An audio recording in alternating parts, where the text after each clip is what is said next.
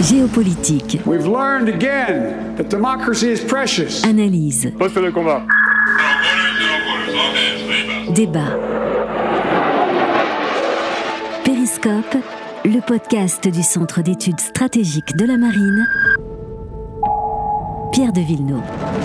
Bonjour, bonjour à tous et merci de votre fidélité à Périscope, le podcast du CESM. Aujourd'hui, je vous emmène non pas à 20 000 lieues sous les mers, soyons modestes, mais à 6 000 mètres par endroit, ce qui est déjà beaucoup. Et si vous pensez fond marin, vous pensez peut-être abysse et la faune, parfois lumineuse, qui y habite, mais au-delà du grand avaleur, euh, de la pieuvre vampire ou du revenant, nous allons parler de câbles, de stratégie, d'enjeux politico-économiques de ces fonds marins. Pourquoi?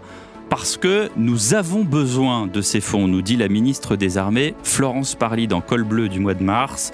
Alors la France va se doter d'une stratégie de maîtrise de ces fonds, alors que, rappelons-le, seuls 2% de cette surface inconnue euh, a été explorée, ce qui correspond à plus ou moins la surface de Paris. Si la France met le turbo sur ces fonds, quels enjeux, quelles menaces Comment à, à, terme mettre à profit cet univers inconnu pour notre quotidien?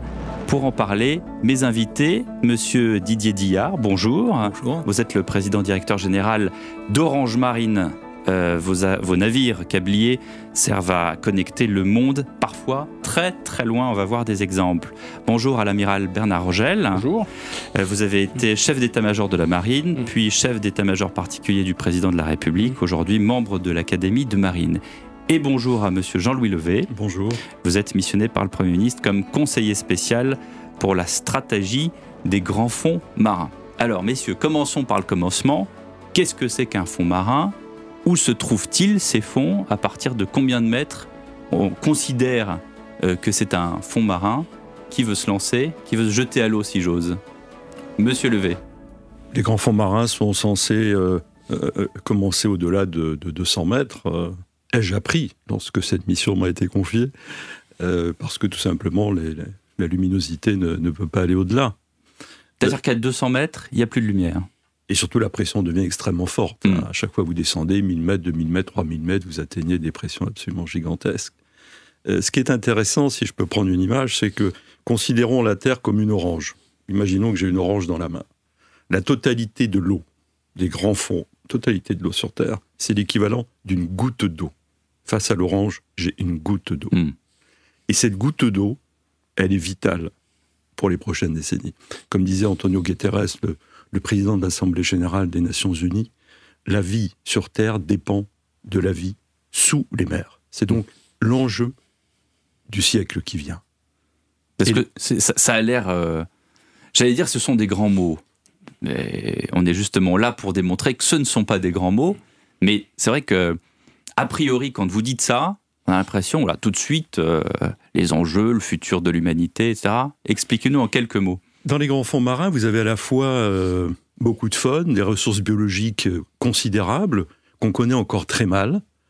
Euh, vous avez aussi des ressources minérales que l'on découvre progressivement, dans lesquelles on peut trouver énormément de, minerais, du, du, cobalt, du lithium, du manganèse, du cuivre, dont nos industries demain vont continuer à avoir besoin, y compris dans la transition écologique que nous devons faire, nous aurons probablement besoin encore de plus mm. de, de, minéraux, même si nous allons jouer à fond l'économie circulaire, mais quels que soient les scénarios, euh, ces enjeux sont importants. Ressources biologiques aussi pour des questions de santé. Nous apprenons tous les jours que grâce à la connaissance de ces millions d'espèces qui existent, par exemple le long des volcans à grande profondeur, on a des centaines de millions d'organismes vivants qui sont là, et leur connaissance parce que ce sont des animaux qui peuvent, des organismes vivants qui peuvent résister à des températures absolument phénoménales, de plusieurs euh, centaines, plusieurs milliers de degrés, mm. eh bien, nous apprennent beaucoup et peuvent nous aider demain à soigner, y compris le Covid, ouais. des formes de cancer, etc. Donc, on voit bien que la connaissance de ces ressources biologiques, la découverte, la connaissance des grands fonds marins, euh, est probablement encore plus importante que la conquête de la Lune dans les années 60. Amiral Rogel, quand vous étiez euh, chef d'état-major de la marine, vous aviez justement euh, indiqué autour de vous que ces fonds marins, c'était euh, très important, qu'il fallait ne pas laisser ça au hasard. Oui, c'est vrai. Euh, je crois que au-delà des seuls fonds marins, on assiste aujourd'hui à un renouveau de l'appétence pour la mer, si je puis dire, de la part des, des grands États. D'abord parce que euh, la mer est un espace commun, comme euh, l'espace, comme le cyber. Ouais. C'est-à-dire que ce sont des endroits euh, qui appartiennent à, tout le monde. Je parle de la haute mer, qui appartiennent à, à tout le monde et qui en réalité appartiennent à, à personne. Qui sont définis euh, ces trois espaces que sont donc la mer, le, l'espace et, le cyber, qui sont euh, les, porteurs des flux de données qui sont euh, donc des données matérielles et enfin pardon des, flux matériels et immatériels, c'est-à-dire des biens et des données. Les flux maritimes euh, ont quadruplé en, en 40 ans. Ce sont aussi des endroits où le droit est perfectible, je vais dire ça comme ça, on observe une contestation de plus en plus importante de ces espaces. Parce que jusqu'à maintenant, on a considéré la mer comme euh, porteur de flux, des flux maritimes qui sont vitaux à nos sociétés. Hein. Les, les, gens l'ignorent euh, en France, mais 80% de ce qu'on consomme au quotidien passe par, euh, oui, oui. par les flux maritimes. Je dis souvent, il faut regarder euh, une fois dans sa vie une carte en temps réel du trafic maritime. C'est assez fascinant. Ah oui. Ça, c'est les, ouais. les, les, suites de la mondialisation ouais. que, dont, dont, on parle beaucoup, mais que finalement peu de monde a étudié. Mais euh, au-delà de ces flux, on, voit qu'il y a aujourd'hui une appétence euh, pour la mer et que sont en train de se créer à, à la mer de nouvelles frontières, ce que j'appelle de nouvelles euh, frontières. Donc la, mer n'est plus seulement un lieu de passage, mais un lieu de nouvelles frontières. Pourquoi? Parce qu'il y a des aspects stratégiques et puis il y a une raréfaction des ressources à terre, il y a une augmentation de la population qui font que naturellement, on peut prédire un accroissement de l'intérêt euh, des États pour la mer pour des questions alimentaires, qui d'ailleurs posent d'autres problèmes euh, comme la surpêche, pour la recherche de médicaments, comme ça vient d'être euh, indiqué, pour les minerais, pour des questions stratégiques, comme on le voit euh, un peu partout, etc. Donc on voit des zones de tension arriver de la mer de Chine, qui est bien connue, mais aussi dans la Méditerranée orientale. Je crois que vous avez consacré un de vos épisodes. Oui, oui. Conféré périscope sur la Médor. Oui, à, à cette mer euh, tout à fait un, un, intéressante, mais on, on, voit bien que demain, ça sera peut-être l'Arctique, euh, en raison du réchauffement climatique, qui va donner, permettre l'accès à de nouvelles euh, ressources ou à de nouvelles zones. C'est aussi le golfe arabo-persique. Donc on voit bien que la mer, lieu de passage, oui, mais lieu de nouvelles frontières. Et, et il faut s'intéresser à ça pour les raisons que j'ai indiquées, c'est-à-dire que naturellement, euh, vous savez, le président de la République l'a dit à, à, Montpellier et il a prédit que le 21e siècle sera maritime et j'y crois vraiment. Euh, je crois que l'humain se tournera de plus en plus vers la mer. Monsieur Levé. Oui, il y a un autre sujet mmh. fondamental, c'est la relation entre l'océan et le climat. Mmh. C'est-à-dire que nous, nous, nous apprenons qu'aujourd'hui, euh, l'océan est le principal régulateur du climat. Donc si nous voulons affronter le changement climatique, qui très concrètement, et alors là, est le plus gros enjeu du siècle qui vient, un océan euh, moins pollué, moins acide, moins réchauffé est fondamental. Or aujourd'hui, tous les chercheurs montrent que cet océan à la fois est moins fécond, est pollué. On a découvert encore il y a quelques années des résidus de plastique à 6000 mètres de profondeur. C'était inimaginable. Quel matériel pour aller chercher euh, des bouts de plastique Ah bah là, à... vous avez des, des roves des, des, des, automatiques qui peuvent descendre maintenant à très Alors grande profondeur. il faut nous expliquer, parce que ça faisait aussi partie des, des, des questions, qu'est-ce qu'on a comme engin pour mmh. explorer ces fonds marins qui, effectivement, euh, nous fascinent par euh, leur faune, euh, Mais vous savez, la France, euh, nos amis qui sont là en parlera mieux, mieux que moi, mais ce qui, ce qui, est intéressant, en fait, c'est que la France était un des pionniers dans, dans, la découverte des océans et de la oui. mise au point d'équipement. Oui. Tout le monde connaît le commandant Cousteau, a vu ses émissions vous dire, les émissions du commandant Cousteau. Oui. ouais, on découvre Jules Verne. The Future Generations.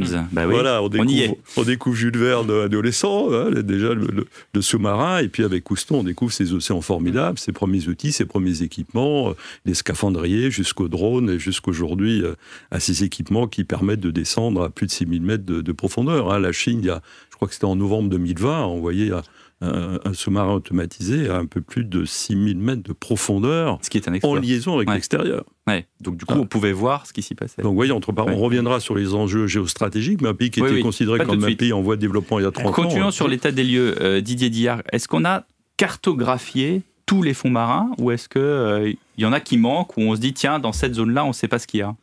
Non, la totalité des fonds marins ne sont pas précisément cartographiés. Euh, on, on, le sait bien, nous, euh, puisque quand on doit poser un câble sous-marin, nous commençons, la première étape est d'aller euh, cartographier plus précisément la route que nous prévoyons pour poser ce câble, puisqu'on a besoin de, savoir précisément quelle est la, pente qu'on peut rencontrer. On essaie d'éviter les, crevasses profondes. On essaie donc donc ce travail doit être fait à chaque fois, et on envoie un, un navire spécialisé avec un sonar et qui nous, nous ramène une cartographie très précise d'une bande dans laquelle on peut après déterminer précisément la route d'un câble sous-marin. Donc énormément de choses restent à faire en matière de cartographie des, fonds marins.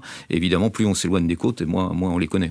Parlons de ces câbles, je le disais en introduction, ça nous permet, j'allais dire, de, de vivre aujourd'hui, parce que qu'est-ce qu'on ferait sans Internet? Qu'est-ce qu'on ferait sans la fibre optique? Qu'est-ce qu'on ferait euh, Donc ces câbles, ils sont combien? Ils relient euh, la Terre comment? Euh, D'où à où? Faites-nous un petit peu un topo là-dessus. Oui, alors les, câbles sous-marins, c'est quelque chose d'assez fascinant. Déjà, ce qu'on ne sait pas nécessairement, c'est que ça existe depuis le 19e siècle. Ah oui. Depuis le 19e siècle, les continents sont reliés par un réseau de câbles sous-marins. À l'époque, c'était des câbles télégraphiques, mais, mais les, les, premiers câbles ont été posés dans la, la, deuxième moitié du 19e siècle, et puis depuis, ça n'a pas arrêté. Et en fait, euh, les moyens de communiquer quand on est euh, entre continents, entre, avec des îles, etc., dans la, la grande majorité des cas, ça passe par les câbles sous-marins et en particulier depuis ces dernières décennies, où euh, grâce à la technologie de la fibre optique, les câbles permettent de transporter des volumes de données nettement supérieurs à toute autre technologie, en particulier on pense aux satellites. La différence euh, majeure entre un câble sous-marin et un satellite, c'est bien le, volume de données que peut acheminer un câble qui est très très supérieur à, ce que peut acheminer un satellite. Avec l'autre différence étant que le satellite nécessite une longueur beaucoup plus grande et donc ça peut euh, donner des communications de moins bonne qualité. Mais donc aujourd'hui, eh bien, grâce aux câbles sous-marins, eh bien, on a pu voir le développement de l'Internet. Euh, l'un n'aurait pas pu se développer sans l'autre. Et donc, tous les services mondiaux qu'on connaît euh, autour des communications mondiales et autour des, communications de données. Donc aujourd'hui... Vous voulez dire euh, que dès les années 90, quand sont apparus les, les premiers sites Internet et, adresses Internet pour les particuliers, parce qu'on sait que ça existait aussi avant dans le domaine de la défense et pour les entreprises, mais on s'est dit la solution, c'est le câble sous-marin. Il n'y a pas d'autre solution que celle-ci.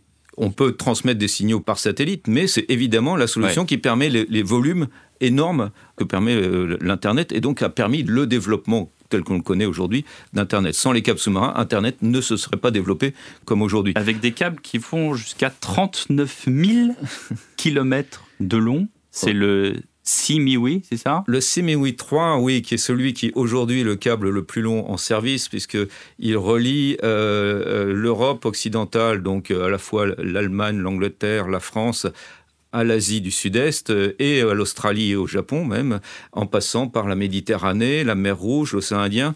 Et euh, il fait aujourd'hui effectivement 39 000 km. Ce, câble est, peut-être ce qui s'est fait de plus complexe euh, en la matière, puisqu'il a dû réunir, je crois, 90 co-investisseurs qui ont dû se mettre d'accord sur ce câble, sur son, mm. tracé, sur ses caractéristiques, et il est toujours en service. Auparavant, euh, on n'a pas attendu l'Internet pour faire les câbles sous-marins, puisque, comme je le disais, ça, dure depuis le 19e siècle, mais avant l'Internet, ils servaient au téléphone, hein, simplement. Mm. Hein, donc, quand vous appeliez euh, les le 22 Anières, par exemple. Le 22 Anières, peut-être pas nécessairement, mais, mais, mais, quand vous appeliez euh, l'étranger, ben, ça, passait soit par satellite, soit par câble sous-marin. Le câble sous-marin ayant une meilleure capacité, une meilleure qualité de service, s'est imposé pour les services et pour la donnée. Aujourd'hui, on estime à plus de 1,3 million de kilomètres de câbles qui sont posés au fond des mers. Avec un, nouveau câble pour l'Afrique qui va être Alors voilà, le 6003 va être battu, euh, entre guillemets, euh, en termes de, longueur par le câble Tout Africa, qui est un câble qui fera tout le tour de l'Afrique avec des branches vers l'Europe, des branches vers l'Inde, vers, vers le Moyen-Orient. Et ce câble fera, je crois, 45 000 km. Enfin, donc euh, les 39 000 vont être battus. Et, et donc c'est un projet qui va être posé dans, dans les tout prochains mois et années. Amiral, est-ce que euh, la Marine nationale a du coup une mission de surveillance de tous ces câbles, qu'ils soient d'ailleurs d'Orange Marine ou, d'autres? Alors c'est un sujet qui nous intéresse beaucoup parce que comme ça vient d'être dit, euh, plus de 95, le, chiffre varie entre 95 et 98% euh, du trafic Internet passe par les câbles, donc on comprend euh, assez rapidement la sensibilité de ce sujet. Euh, c'est un sujet. Alors je voudrais revenir juste un instant sur les moyens, euh, parce que l'intérêt euh, de la France pour euh, les, les, grands fonds marins ne se limite pas au commandant Cousteau, même s'il a eu un, côté très vulgarisateur. Une façon de lui rendre hommage. oui, il faut, lui rendre hommage. Mais il y a d'autres personnes à qui on pourrait rendre hommage qui sont moins connues, qui sont...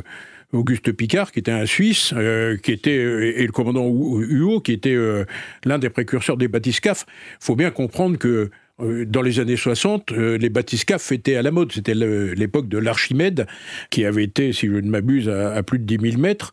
Euh, c'était l'époque du USS Trieste, qui était un, bâtiment qui avait été développé par le même Picard, qui était suisse, je crois l'avoir dit, et qui avait travaillé avec le S-Navy.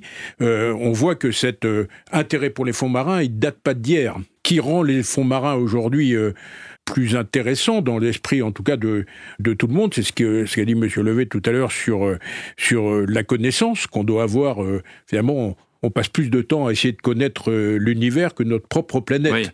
et ça, intellectuellement... de la même façon qu'on voyage plus à l'étranger alors qu'on ne connaît pas son pays, en l'occurrence. Oui, tout à, fait, tout à fait. D'ailleurs, dans la communauté des, des, des fonds sous-marins, il est dit qu'on connaît mieux le, la Lune, euh, oui, bien sûr, que le plancher océanique. Moi, qui suis sous-marinier et qui ai passé, euh, qui est passé euh, une bonne partie de ma vie sous, sous l'eau, dans la colonne d'eau, comme on dit, j'ai pas tout à fait cette vision-là, mais en tout ah cas, bah, en, tout cas en vulgarisation, on, peut le dire. Vous êtes un praticien. Et ce qui a rendu également ces fonds marins plus attractifs, c'est évidemment les câbles. On, voit la sensibilité que ça peut avoir. Donc on a, on a un triple défi pour l'exploration des, fonds marins, qui est d'abord un, défi scientifique, mieux connaître, un défi technologique, comment y aller ou retrouver les moyens d'y aller. Et puis on a un, intérêt stratégique qu'on vient d'expliciter là. Oui, et donc la marine, euh, pour en revenir à ma question initiale, hum. surveille tout ça. La, marine travaille avec les opérateurs pour savoir euh, comment euh, s'assurer que les signaux ne soient pas détournés ou interrompus.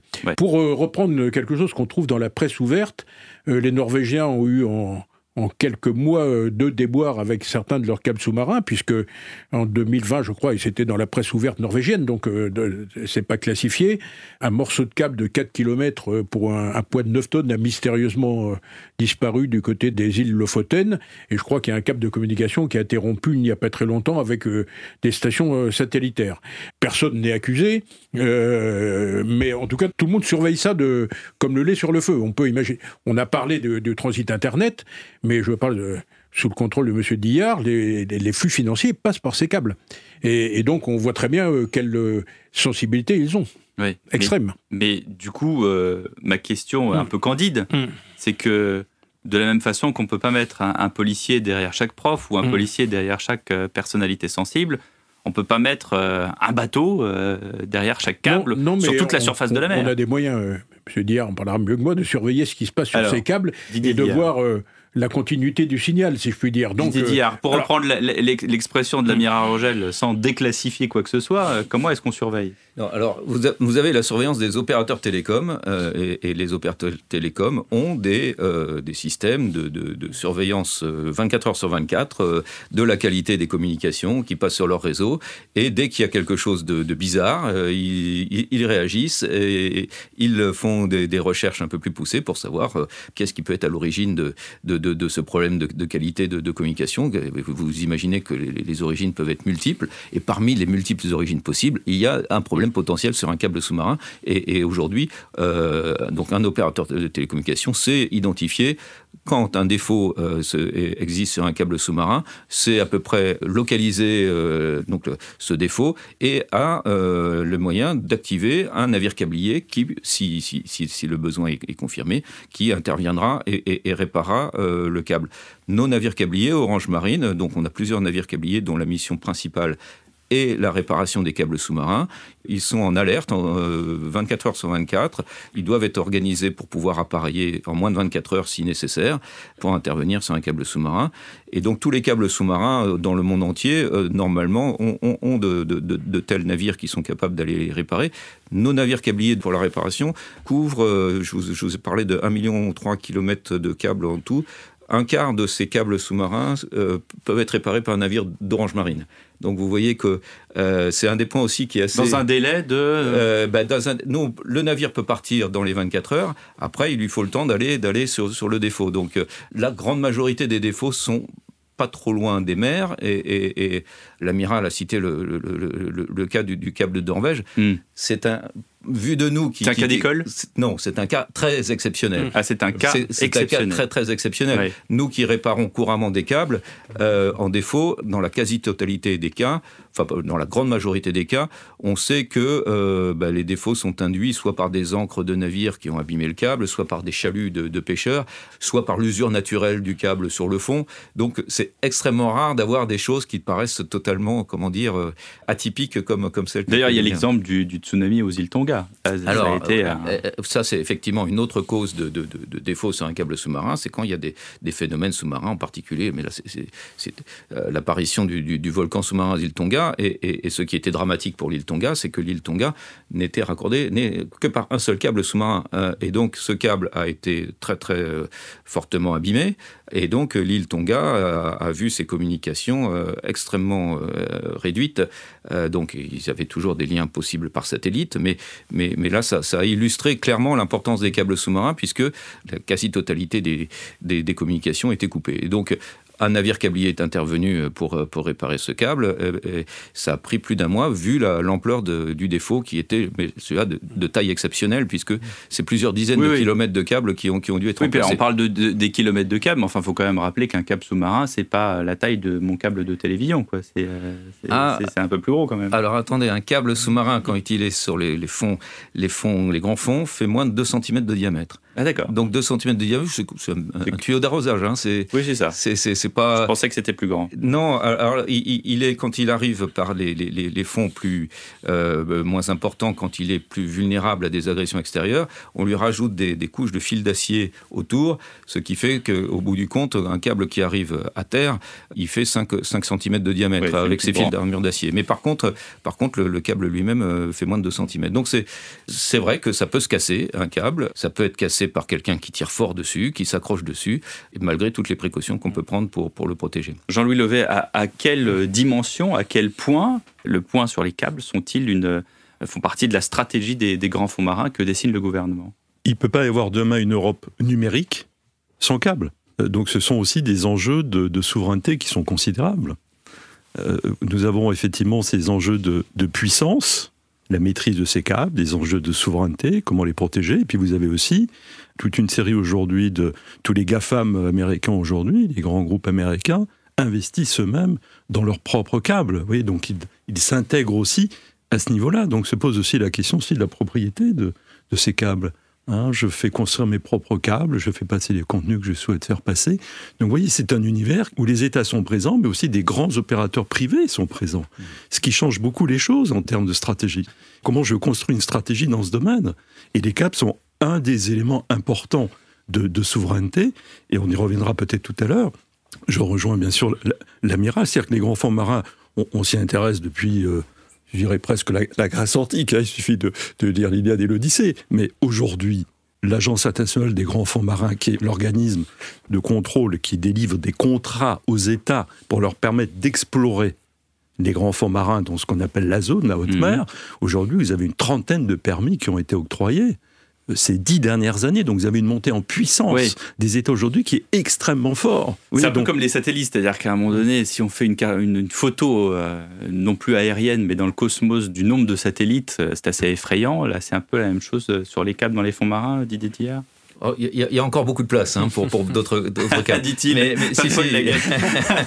non, non c'est pas. Je pense, mais par contre, moi, je, je, euh, je, je, souhaite ajouter un point à ce que dit Monsieur Levé. En, ah, vous le connaissez mieux que moi. Oui, non, mais en matière de souveraineté, euh, parce que c'est quelque chose qui n'est pas nécessairement euh, connu de, de, tous, mais depuis le 19e siècle, la France a joué un, un rôle majeur dans les câbles sous-marins et aujourd'hui encore, la France, on, peut peut-être même dire que la France est leader mondial euh, mm. en, termes industriels, commerciaux. Alors c'est vrai qu'aujourd'hui, les plus gros investisseurs dans les câbles sous-marins sont euh, les sociétés comme Google et Facebook. C'est assez récent. Mais le, un opérateur comme Orange euh, fait partie des opérateurs au monde qui a le, un des plus grands réseaux mondial. On, nous avons la chance enfin, d'avoir toujours un industriel qui fabrique des câbles sous-marins en France, avec une usine, en France qui est Alcatel Submarine Network. C'est une filiale de Nokia, qui est l'entreprise finlandaise, mais qui a gardé son usine en France. Et puis vous avez les navires câbliers, Orange Marine, Alcatel a aussi des, navires câbliers. Et euh, quand on met tout cela bout à bout, eh ben euh, il y a les Américains qui arrivent à faire avoir un peu l'équivalent, les Japonais, euh, mais c'est tout. Hein. Et donc la France, en termes de souveraineté, je pense que c'est un domaine sur lequel même si on a une guerre avec la Russie, on doit pouvoir continuer ah. à construire des câbles sous-marins et les réparer et les hmm. poser. Bah, la transition est toute trouvée pour donner la parole à l'amiral Rogel, justement. vous parliez tout à l'heure du rôle de la Marine nationale. La, Marine nationale a dans ses missions la surveillance de, nos approches et donc à, ce titre surveille tout ce qui se passe au-dessus de la mer et en dessous de la mer, euh, car on sait que certaines puissances disposent de de bathyscaphes, euh, dont, certains euh, sont transportés par des sous-marins mer. Donc on, surveille de manière très attentive des bâtiments hydrographiques, entre guillemets. Océanographiques Ou océanographiques, qui stationnent un peu longtemps au-dessus des arrivées de câbles. On surveille les, mouvements de, sous-marins. Donc, Qu'est-ce qu'on appelle longtemps, d'ailleurs, c'est important bah, Longtemps, c'est-à-dire que quand un navire stoppe et, déclare une zone de recherche juste au-dessus d'une zone de concentration de câbles, forcément, ça attire l'attention. Euh, Même euh, deux heures ou euh, non Qu'est-ce qu'on appelle, qu'est-ce qu'on appelle longtemps Un jour, deux jours, une semaine Non, c'est pas forcément une journée, c'est plusieurs heures. plusieurs heures déjà, c'est suspect. Pour ce qui est intéressant à regarder, c'est ce qu'il fait en réalité. Est-ce qu'il met à l'eau des, des on en a parlé, des robots, euh, des engins pouvant évoluer sur l'eau, ou bien est-ce qu'il fait de l'hydrographie pure pour essayer de, déterminer, maintenant on a quand même des systèmes euh, de, de sonar multifaisceaux qui permettent d'avoir des images du fond euh, assez exceptionnelles. donc on n'est pas forcément dans le sabotage, on peut être dans le repérage. Ce, ce sujet-là maintenant, il est pris très au sérieux, ça fait quelques années déjà. Euh, et en tout cas, on surveille euh, de manière attentive ce qui se passe. C'est vrai pour la France, c'est vrai pour l'OTAN, c'est vrai pour tout le monde. Chacun surveille euh, ses arrivées de câbles pour les raisons évidentes qu'on vient d'évoquer. Et du coup, pardonnez-moi cette question un peu candide, mais Comment est-ce qu'on peut espionner un câble? On va pas mettre l'oreille en disant qu'est-ce ah qui se bah, passe dans le câble. Je suis pas un spécialiste de l'espionnage de câbles. En tout cas, il peut avoir plusieurs étapes. Si je fais une analyse à froid, qui est une étape d'abord de repérage, c'est ce que je disais, c'est-à-dire euh, où, sont les, les câbles stratégiques. Il faut d'abord faire une analyse euh, plus poussé de savoir à, quoi sert chaque câble et, quel serait son, potentiel. Ils sont multifonctions, Monsieur Dillard, mmh. d'ailleurs, les ah. câbles Oui, les câbles, mmh. les câbles sont totalement mmh. multifonctions. Et puis, en ça peut être mon message email euh, à un copain et ça peut être aussi mes données bancaires euh, par la BNP ou la Société Générale. Mais, mais, évidemment, évidemment. c'est le même câble. C'est le même câble et, un câble. ça répond à votre question. Un câble donné est en fait utilisé par plusieurs opérateurs euh, qui peuvent être très très divers et variés. Hein, donc voilà, et plusieurs pays. Amiral ce que je voulais dire, c'est euh, bien sûr, ils sont multifonctions, mais il y a des zones où il y a des concentrations de câbles. évidemment, la partie euh, Golfe de Gascogne euh, Manche est, une zone de concentration de câbles, donc on y est très vigilant. Donc, je parlais de repérage, il peut avoir du sabotage. Pour ça, il n'y a pas besoin de, comme, comme l'a dit M. Dillard, d'avoir des équipements extrêmement performants. Il peut avoir, il suffit d'essayer d'arracher, mais ça se voit. Mm. Mais ça se voit. Mm. Euh, ça se voit quand ce sont des bateaux de surface. Ça se voit moins quand ce sont des, des, sous-marins équipés de bathyscaphes. Et puis, euh, il y a l'espionnage. Là, je, je n'ai pas les compétences voulues euh, pour ça, mais je crois là aussi qu'il y a des moyens de détecter des, des intrusions sur des réseaux. Donc, donc c'est tout un ensemble cette surveillance, l'événement qui s'est passé en Norvège, c'est quand même 4 km de câbles qui disparaissent. C'est comme pas un événement, c'est pas un arrachage, un câble coupé en deux par une encre, etc. Donc c'est quelque chose qui, euh, oui, fait partie de, des C'est d'ailleurs pour ça que la, la ministre des Armées a lancé une stratégie euh, des, fonds marins il n'y a pas longtemps pour augmenter les capacités euh, de la marine nationale dans ce domaine, le, qui, existe. Hein. Le conflit euh, russo-ukrainien actuel mm. accélère cette vigilance autour des câbles? Je, je crois qu'il faut être vigilant tout le temps. Vous savez, on est... J'aime beaucoup rappeler le discours du président de la République le, 7 février 2020 devant l'école de guerre, dans lequel il annonçait le retour des stratégies de puissance, des politiques de, fait accompli, euh, etc. Donc, donc euh, on voit aussi que autour de, ce retour des stratégies de puissance, il y a ce qu'on appelle l'hybridité de la conflictualité. Et l'hybridité de la conflictualité, c'est faire des actions sous le seuil de conflit ouvert. Alors ça peut être euh, des actes terroristes euh, dans les détroits de Bab el-Mandeb et, Hormuz pour déstabiliser les, flux maritimes. Euh, ça peut être l'emploi d'attaques cyber sur des infrastructures portuaires, et puis ça peut être des interventions malveillantes contre des, des, caps sous-marins. On n'est pas dans le seuil du conflit ouvert, mais on est dans la déstabilisation d'État, si vous voulez. Monsieur Dillard, là on est sur, j'allais dire, le conflit, ou en tout cas la, bataille en mer. Mm. Il y a derrière, évidemment, euh, toute une batterie de services juridiques qui, évidemment, entrent en jeu pour continuer la bataille quand il y a espionnage, quand il y a arrachage, quand mm. il y a Comment ça se passe En deux mots? sans rien divulguer. Sans rien divulguer, moi je ne peux pas vous donner d'exemple d'espionnage de, câbles sous-marins. En tant qu'ingénieur, j'ai beaucoup de mal à imaginer un système technique qui permettrait d'écouter un câble depuis la mer.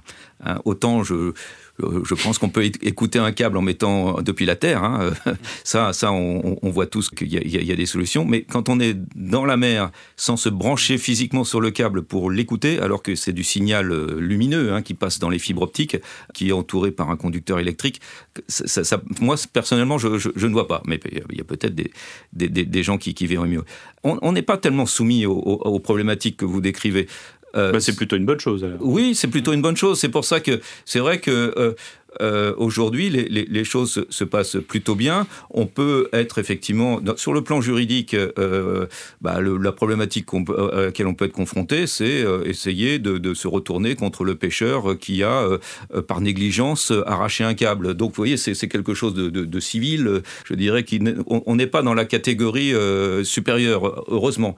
Après, euh, nul ne, sait prévoir l'avenir. Ce qu'on peut dire, c'est qu'en cas de guerre, on sait bien que les câbles sous-marins sont coupés. En cas de guerre, ça fait partie des actes de guerre qui sont classiques euh, entre deux nations en guerre. Ça, c'est clair. Alors, on le disait au début de cet épisode, euh, le président de la République a fait des fonds marins l'un des dix objectifs de la France, de France 2030, de ce grand plan, Jean-Louis Levet. Par où on commence dans ces objectifs? D'abord, France 2030 a pour objectif, effectivement, de, faire entrer la France dans, dans, l'industrie de, demain. C'est l'objectif. Hein. donc, de favoriser des regroupements d'entreprises et de favoriser la réindustrialisation du pays. Hein. Il faut quand même rappeler que depuis 40 ans, il y a eu en fait un choix implicite d'accepter la désindustrialisation du pays.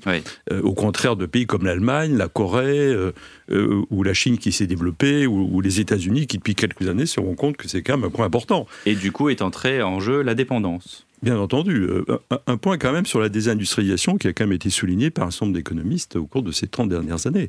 Ce qui met quand même un sujet, et c'est là où la question des fonds marins est importante, c'est que France, nous avons beaucoup d'atouts industriels, scientifiques, mais nous avons fondamentalement une culture de l'adaptation sous contrainte. Et tout l'enjeu aujourd'hui, c'est comment passer à une culture, une pratique de l'anticipation collective. Or, depuis euh, 30 ans, et Jean-Marc Sauvé le disait comme l'ancien président du, Conseil d'État, c'est qu'avec toute cette doxa néolibérale, euh, la Reaganomics des années 80 et Margaret Thatcher, on considérait que l'État était le, problème et pas la solution. Et donc, progressivement, l'État en France, en fait, a désarmé et a sacrifié, je reprends les termes de Jean-Marc Sauvé, la plupart de ses services d'études, de prospective, de stratégie. Il ne faut pas l'oublier. C'est-à-dire que par rapport à d'autres États aujourd'hui, nous sommes en grande partie dénués. Nous avons un déficit de prospective. La prospective, c'est pas de savoir où on sera dans 30 ans. C'est de savoir ce que nous voulons être dans 30 ans. Donc, sur les grands fonds marins, qu'est-ce que nous voulons être dans 30 ans sur les grands fonds marins? Ah, vous, avez, vous avez les réponses? Ça, a été notamment le travail de ma mission qui a démarré en fin 2019 et où j'ai eu la chance de rencontrer de très nombreuses personnes, dont M. Diard ici présent. Et ensemble, effectivement, on a produit ce rapport sur quelle stratégie nationale pour les grands fonds marins. Euh, et un an après, on a eu France, France 2030. Donc vous voyez, il y a à la fois des enjeux. Ce qui est très important sur les grands fonds marins, ce que j'ai découvert, ce que j'ai appris en rencontrant toutes ces personnes, c'est que d'abord, il y a un enjeu éthique. On n'en parle jamais. L'enjeu éthique, c'est-à-dire comment vivre. Nous avons tous une capacité d'anticiper quels sont nos choix? Quelles sont les conséquences de ces choix sur les générations futures? Donc, est-ce que ces grands fonds marins, nous cherchons à les maîtriser?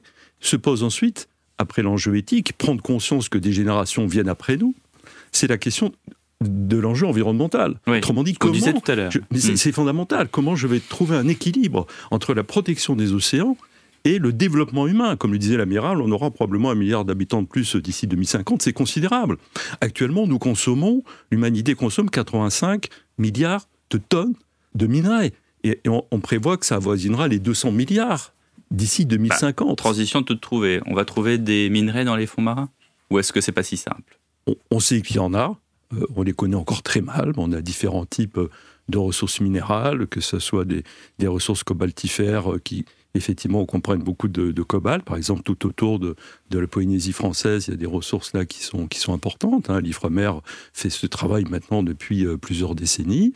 On sait que dans toute la zone de Clarion de Clipperton, dans le Pacifique Nord, ben, il y a ce qu'on appelle des nodules polymétalliques. Donc là, on va trouver beaucoup de, de minerais, mais à grande profondeur, hein, à 3, 4 4500 mètres. Et puis vous avez ce qu'on appelle les, les amas sulfurés qu'on va trouver plutôt aux alentours de 800 à 1500 mètres. Et c'est là où un certain nombre d'États aujourd'hui commencent à, à, regarder de très près.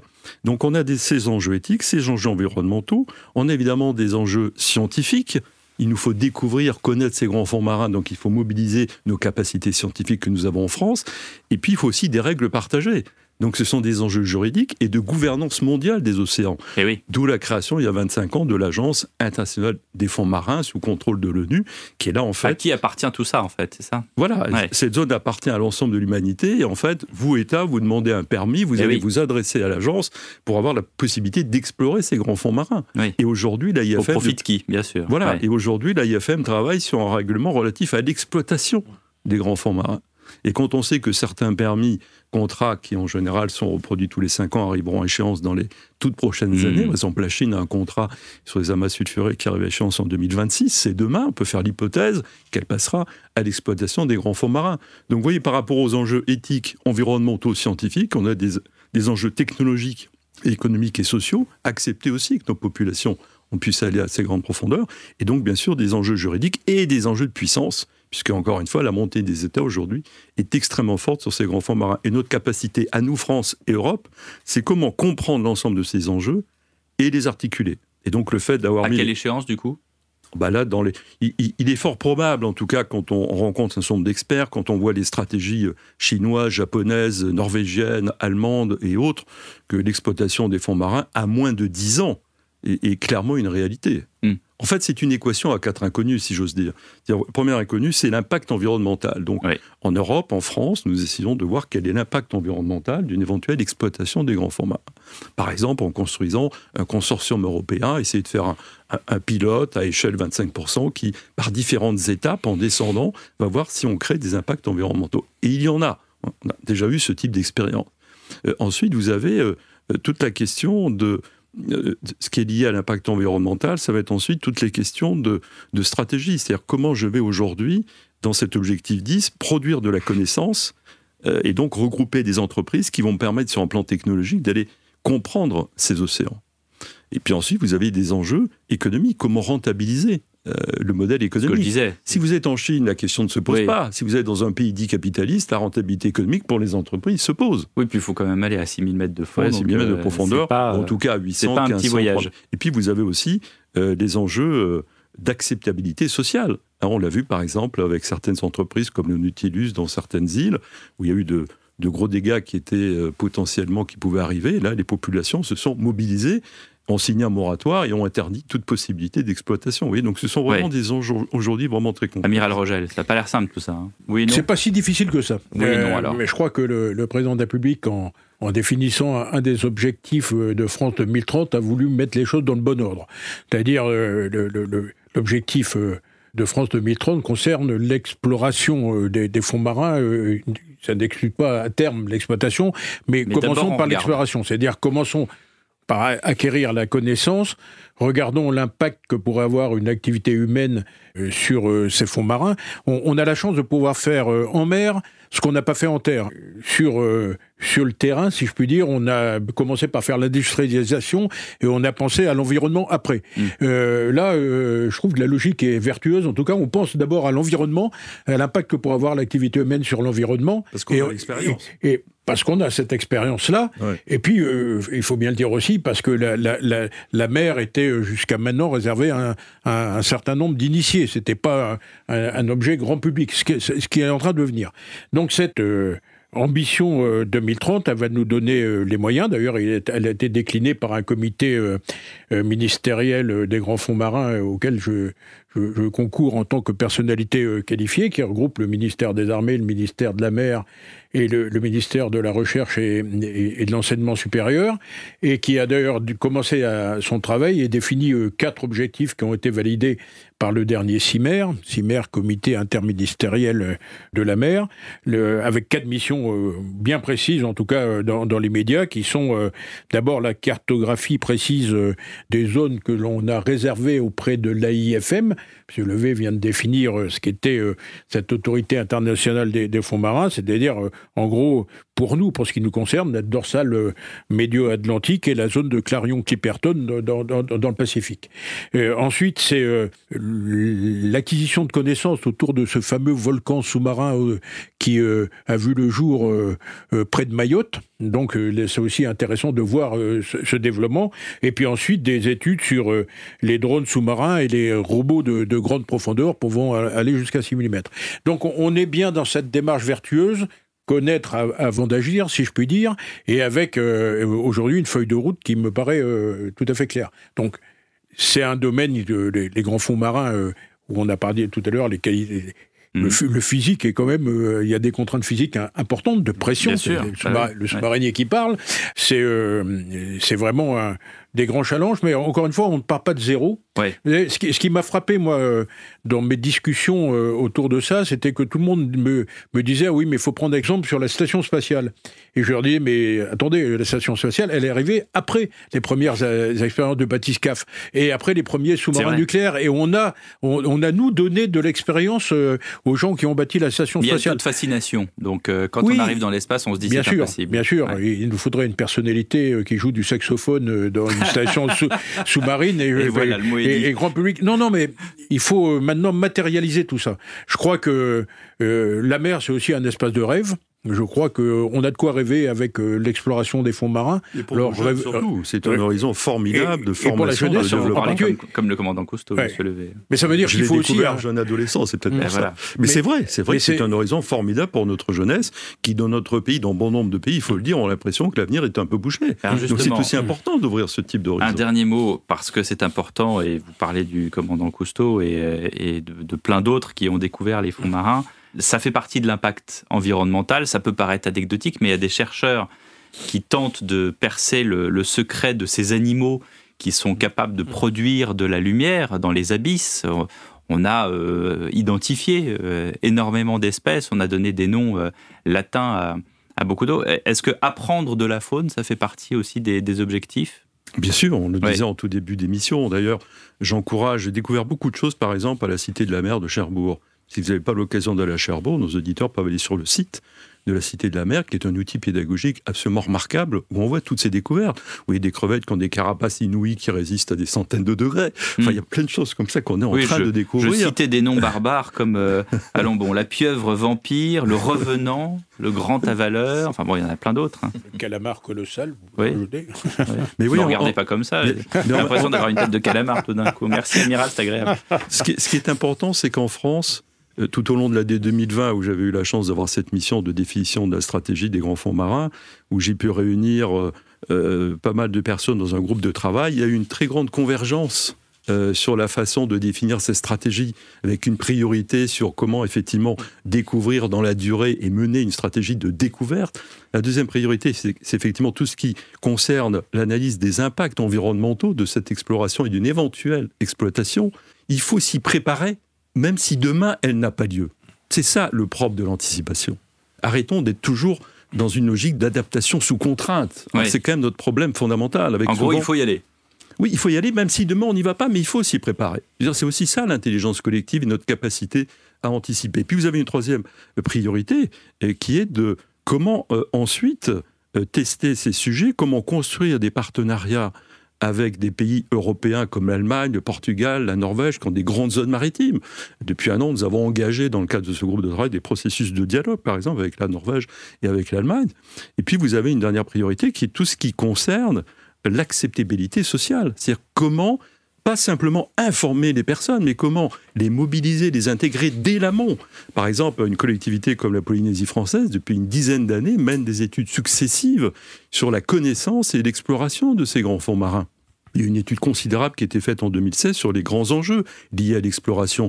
Depuis deux ans, c'est une PME française, Abissa, qui a un contrat pour aller un peu plus loin sur la connaissance de ces grands fonds marins. Vous voyez, donc c'est aussi toutes les relations qu'il y a entre Paris, la métropole, et il ne faut pas oublier, et ces collectivités d'outre-mer où se joue l'essentiel de notre avenir. Et là, il faut aussi que Paris soit un peu moins condescendant, apprenne à travailler main dans la main sur un mode horizontal avec nos collectivités d'outre-mer. Et puis, il est aussi très important, parce que c'est un des enseignements que je tire de, ma mission qui s'est terminée en fin décembre, c'est que nous avons encore de très gros efforts à faire dans la gouvernance de l'action publique. Parce que les discours très bien, le hmm. président de la République donne le cap très bien. Le Premier ministre définit le mode opératoire. Mais si derrière ça ne suit pas, et l'année dernière on a eu de très gros problèmes dans la gouvernance de l'action publique, ben, pendant ce temps, les autres avancent. Et donc il y a aussi un danger, il faut être réaliste. On risque de se faire doubler. Eh ben, on risque de se faire doubler, passer en deuxième division. Sur, euh, beaucoup de donc c'est important que France 2030 remette, si j'ose dire, le, le, couvercle. Mais attention, derrière, il faut une, une gestion et un pilotage par l'équipe du Premier ministre des processus de décision qui sont fondamentaux. Sinon, nos partenaires d'aujourd'hui, avec lesquels nous commençons à travailler, ben, ils continueront sans nous. Bah, vous veillerez au grain, comme on dit. Et vous aussi, amiral Ah oui, moi je veillerai particulièrement au grain. Intelligence et lucidité doivent aller de pair. Merci à vous trois. Merci Jean-Louis Levet, Bernard Rogel et Didier Dillard. C'est la fin de cet épisode de Périscope. Le suivant bientôt, évidemment, vous retrouvez nos études marines et les épisodes de Périscope sur le site du CESM. À très bientôt. Vous venez d'écouter Périscope, un podcast du Centre d'études stratégiques de la marine présenté par Pierre de Villeneuve. Ce podcast et tous les podcasts du CESM sont disponibles dès maintenant sur vos plateformes d'écoute habituelles et sur cesm.marine.défense.gouv.fr.